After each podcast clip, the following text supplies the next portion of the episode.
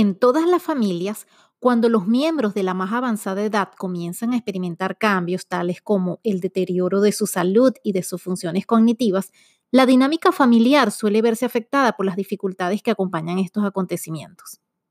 La preocupación por mantener a salvo físicamente a este ser que ha retornado a la fragilidad llega a convertirse en una prioridad. Pero, ¿estamos enfocando el cuidado de nuestros abuelitos también a su salud mental? ¿Estamos procurando que se sientan felices, seguros, acompañados y productivos? Yo soy Yerlis Velázquez y esto es Plusfulness, un espacio dedicado a ti que quieres realmente vivir la vida, que quieres experimentar la plenitud en todos los ámbitos y lo más importante, convertirte en un instrumento del amor a cada instante. Permíteme acompañarte en este proceso y poner a tu disposición muchas herramientas que te serán de utilidad, porque vivir a plenitud sí es posible.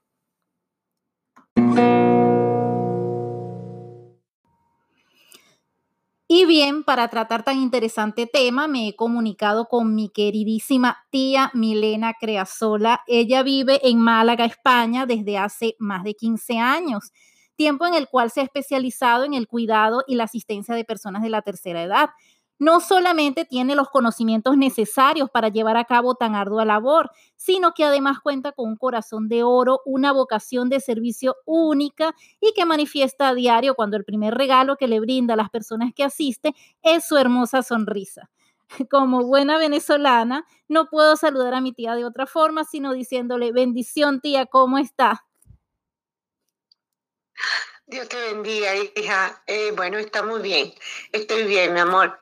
Eh, rodeada de mucha gente mayor, porque aquí en España eh, la cantidad de personas mayores abundan. Y pues estoy bien, hija. Gracias a Dios, gracias a Dios. Tía, muchas gracias también por aceptar la invitación. Y bien, yo sé que en su amplia experiencia usted nos podría enseñar muchísimo acerca del cuidado de las personas de la tercera edad, pero yo hoy me he querido enfocar en lo más importante, que es el manejo emocional. Entonces, en su experiencia como tal, ¿cuáles serían todas esas emociones que surgen tanto en el anciano cuya vida comienza a cambiar, como en sus familiares en medio de la preocupación que por ellos sienten? Bueno, te cuento. Con respecto a las personas mayores de la tercera edad, eh, ellos buscan, ellos buscan que el cuidador, sus hijos, sus nietos, le den mucho amor, que eso es, la base para que una persona mayor se sienta, se sienta bien, se sienta agradecido, se sienta a plenitud. Tuve la experiencia cuando estaba haciendo el curso de asistencia de geriatría aquí en España, en Málaga, eh, que duró 50 horas pues tuvimos la experiencia después que terminamos el curso de ir a visitar algunas residencias de mayores. Y una de las primeras impresiones que yo tomé cuando, cuando la visitamos a la entrada eran en un salón muchas personas mayores sentadas en su sillita esperando la visita del curso y la profesora que, que íbamos a, a visitar. En eso yo veo una abuelita y me le acerqué a la silla, ¿no? A donde estaba sentada. Y le agarré la manito porque le veía la carita así como muy, muy ida, ¿no? O sea, como pensativa. Y me le agaché al ladito y le agarré las manos, le digo que cómo se sentía. Claro, yo rompo mi protocolo de continuar con mi profesora y mis compañeras, pero me llamó mucho la atención la señora. Y ella me habló y me dice, no te vayas, quédate conmigo. En eso mi profesora me llamó y yo le dije, yo vengo ahora y voy a estar con usted. Y claro, una de las enfermeras me dice, en el tiempo que esta señora está aquí, su hija viene una vez a la semana los domingos a visitarla. Y en todas las semanas la señora es calladita, no habla, lo necesario nada más. A mí me, me partió el corazón. Pues nada, ya con respecto a esa experiencia que tuve con esa señora, me tocó para poder recibir yo mis papeles de aquí eh, me hice cargo de un señor que tenía hidrocefalia y le daban ataques epilépticos. El señor estaba en muy buen estado, no hacía ni seis meses que había quedado viudo, y pues me hice cargo de él en, sus cuidados, ¿no? eh, una persona un poco rebelde porque tenía los pensamientos como las personas alemanas, él se crió en Alemania haciendo español y era muy fuerte de carácter. Y pues claro, yo me le fui metiendo, hablando. Él cambió mucho, él me decía que yo le hablaba mucho, que eso le gustaba mucho de mí, que yo conversara, porque tenía que estar eh, no dejarlo solo, ¿ves? No dejarlo en una silla solo donde ellos se pongan a, pensar y a maquinar cosas. Ah, Tú le buscas conversaciones, le hablas de, de, su vida, que te cuente de su boda, que se cuente de sus hijos y eso, y ya se siente un ambiente muy bonito. Con respecto a sus hijos, pues mira, te cuento, hay hijos que por su trabajo, por su dedicación a su familia, eh, dejan a sus padres solo en su casa y le ponen un asistente. Y eso es aquí en España, ¿no? No sé, en otras partes son muchos así. Ya te voy a contar el caso mío personal. Entonces, eh, como son personas que llaman a un asistente y tienen dinero, pues se le paga al asistente, el asistente tiene la obligación de tratar a esa persona yo por lo menos hablo de mí con el mayor cariño posible porque después tuvo dos asistentes más que eran de otros países y el señor se hundió y murió. Todo ah. esto porque era mucho cariño que yo le daba a ese señor y sus hijos ya veían que, su padre no, no reaccionaba con ellos, ¿entiendes? Ah. Entonces, te hablo de ese caso. Eh, cuatro hijos con nietos y nada más se reunían en diciembre para compartir.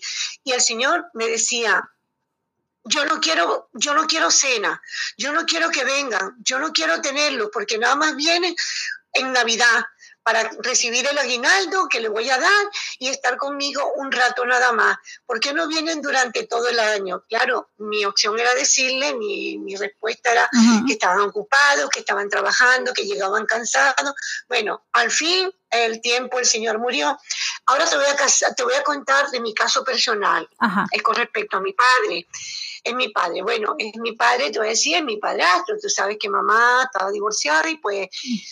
Sí, claro. es mi padrastro, pero me crió desde los nueve años, vamos a decirlo, es mi padre. Claro. Y él tiene sus tres hijos, que son Yahaira, Andrés y Nelson. Pues, ¿qué pasa? Eh, cuando Nelson lo trajo de Venezuela, eh, hace casi un año y medio, papá vino en unas circunstancias muy, muy malas, muy desfavorables. Mm, y aquí se ha ido haciendo persona, ¿no? Se ha ido recuperando. Ya son 90 años que cumplió aquí, ya va para 91. Y nosotros le hemos dado por lo menos ya Nelson y yo, él está una semana en cada una de nuestras casas, o sea, comparte con cada uno de nosotros. Y lo que le podemos dar es mucho amor. ¿Qué ha cambiado en esto para nosotros? Pues ha cambiado mucho en nuestro aspecto de trabajo. O sea, si antes llegábamos, comíamos, hacíamos el almuerzo y nos echábamos un ratito a la siesta y después no íbamos a trabajar, pues ya eso es a dedicarle esas horitas que estamos con él, hablar, conversar, eh, distraerlo para que él se sienta en un ambiente familiar. Lamentablemente no estamos todos juntos, unidos, viviendo juntos, porque si no fuera una, una aldea, una comunidad, y cada uno de nosotros tenemos nuestro hogar. ¿Qué pasa en cada uno de nuestro hogar? Pues él me dice a mí que él quisiera quedarse vivir aquí conmigo, pero ya es una semana que yo trabajo mucho entonces le dedico la mañana cuando me levanto, le dedico el mediodía y le dedico la noche. Ya hay ahorita que lo dejo solo dos, tres horas, porque yo, tú sabes que soy trabajadora de limpieza de hogar, y así sucesivamente. Yayi le dedica más tiempo porque Yayi no está trabajando. Y Nelson, pues, tiene a su esposa, a su mujer, que se encarga de mi padre, pero no en las cuestiones de limpieza. Y a él le ha cambiado mucho su forma de pensar en el sentido de que le ha cambiado el carácter para bien. Qué bueno. Pero al ser una persona tan mayor, pues ahora tenemos el problema de que durmiendo se desviste completamente y dice que es porque le da calor. y entonces eh, tenemos una, una situación con él un poco en la noche penumbrosa que le decimos que si sigue así lo vamos a llevar a una residencia donde va a estar solo. Él dice que no, pues, eso es mentira, que no lo vamos a llevar, por supuesto. Primero, el medio económico no nos lo permite y segundo, si lo hemos traído para acá es para que comparta con nosotros.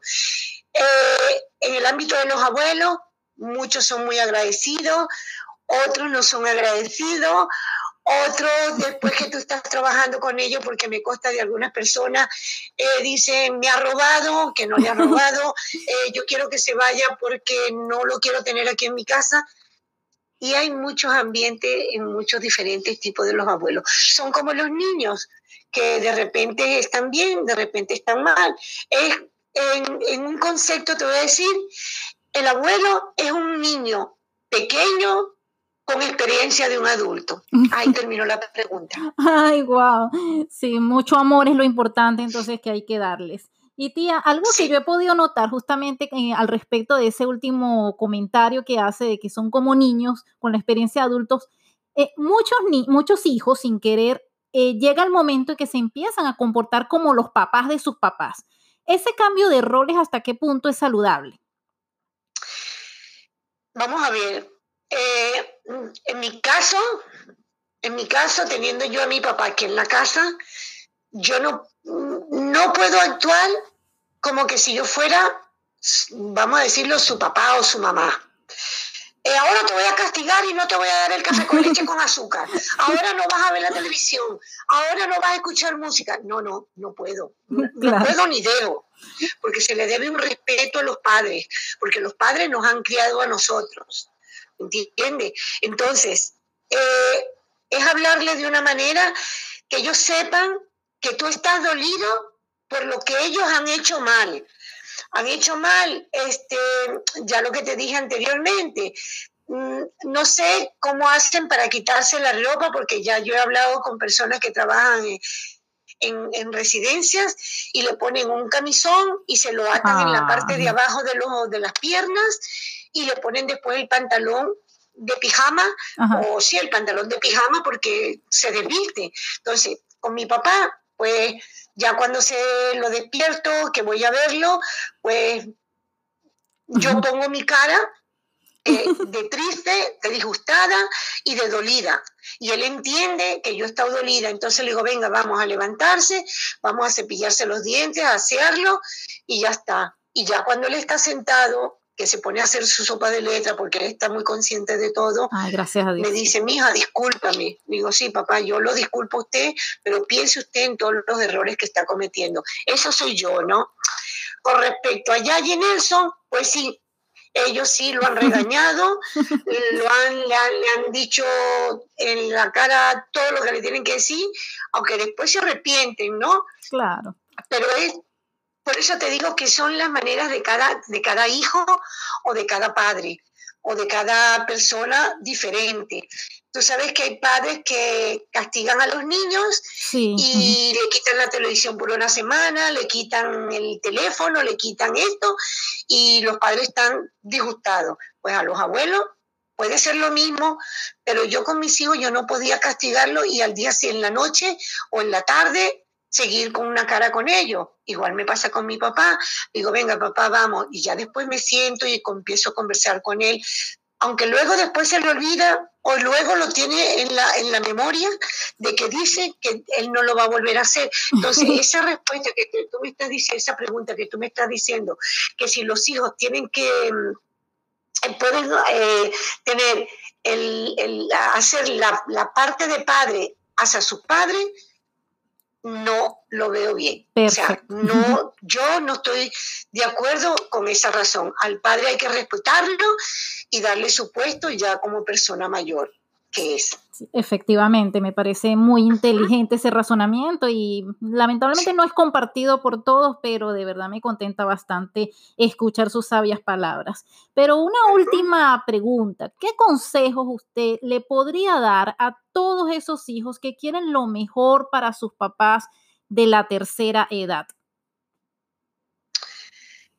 Bueno, el consejo que yo le doy a todos esos hijos que tienen sus padres de la tercera edad es que que se vean ellos reflejados el día de mañana, cuando ya tengan o tengamos la mayoría de edad, de la tercera edad, si nos gustaría que nos trataran como a veces nosotros tratamos a nuestros padres cuando nos disgustamos. Que tomen una conciencia de sí mismos si les gustaría que por un error que cometan, por un pañal que se mojen, por un pañal que no lleguen directo al baño a hacer sus necesidades, o porque se hayan orinado la cama, vamos a decirlo así, porque para eso tenemos unos jules que se le pueden poner X, muchas maneras, este, nos gustaría que nos gritaran. Yo ahorita tengo 66 años y a mí no me gusta que me griten, a mí me gusta hablar y si hay algún problema, conversarlo y tratar de arreglarlo. A mí no me gusta que me griten. Ahora, yo pienso que cuando yo tenga, si llego a tener, llego a, a llegar a la tercera edad, tampoco me gustaría que me gritaran. Pero yo voy cogiendo experiencia. Tal vez mi papá o muchas personas mayores no han cogido experiencia de años atrás con sus hijos porque eran otros años, ¿entiende? Era otra época. Y entonces el, el, padre salía a trabajar, la mujer se quedaba en la casa. Hoy en día, como hay dos grupos, o sea, la, la, la, la, madre y el padre salen a la calle a trabajar, sus hijos llegan al colegio y los padres en sí se, se comparten el trabajo del hogar, pues cuando ellos lleguen a la tercera edad, pues ya la cuestión yo creo que cambiaría, pero mi solución es que, lo, que, que, que los hijos tomen conciencia con sus padres de tratar de tratarlo bien. Es una redundancia lo que estoy haciendo, pero de que tomen conciencia de que son personas mayores y que ellos sienten, le duele y sufren por dentro. Y a veces se equivocan en, en cometer errores que es involuntario porque son mayores. ¿Me entiendes? Sí. Entonces, ese es el consejo que yo le doy a los hijos de que tomen conciencia y que tengan un poquito más de paciencia con sus respectivos padres, sea mujer o sea hombre. Y efectivamente la paciencia es justamente una virtud que se debe cosechar. Pero nada, el regalo más grande que pueden tener las personas es disfrutar de sus padres hasta avanzada edad de verdad que como siempre me encanta hablar con usted. Su experiencia realmente eh, ha sido muy buena, muy interesante justamente estos momentos que hemos conversado. Quiero nada más agradecerle una vez más pues haber aceptado mi, mi humilde invitación y muchas gracias, tía, por, por tan bonitas palabras, por esos consejos y por decir esas cosas que a veces necesitamos escuchar. Pues sí, Ahora, ahora que, me estás hablando de esto, me acuerdo, me llegó, me llegó a la mente la, abuela Nina, ¿no? Claro. Cuando, cuando ella estaba en su... Bueno, ahora te voy a contar este pequeño anécdota, mi amor, tú estarías pequeñita. Y cuando ya estaba, que duró para morirse tres, tres días, desde un viernes, sábado y domingo, eh, se fue poniendo frita su piecitos hacia arriba, le íbamos echando agüita caliente y tal. Eh, yo recuerdo que yo fui a buscar a la, a la ambulancia, al hospital, porque no llegaba, y me fui con ella en la ambulancia, luego fue tu mamá, y, y yo hablándole a tu abuela que estaba consciente, ella estaba consciente, pero se fue muriendo de los pies para arriba. Ah. Y, y la abuela Nina murió en mis brazos. Y yo fui la que tuve que salir de donde ella falleció en el hospital de los Magallanes a comentárselo a tu madre. Mm. Fue muy feo, fue muy triste, mejor dicho, lo que, lo que tuve yo que decirle a tu mamá, pero la abuelita Nina murió en mis brazos, mi amor.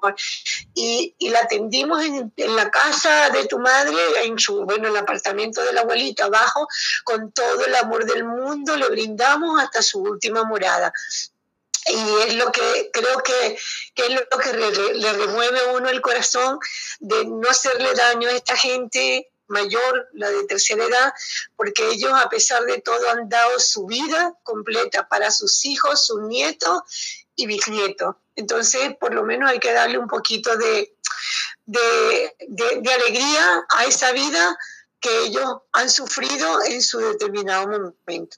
Ah. Y yo termino con una flor por la abuela Nina. Amén, tía. Siempre es algo que nunca voy a olvidar, todo el amor que usted le dio a mis abuelos, por supuesto, en vida. Eh, Sí. Y bueno, el amor que yo le tengo a usted, por supuesto, no tiene límites sí. ni fronteras.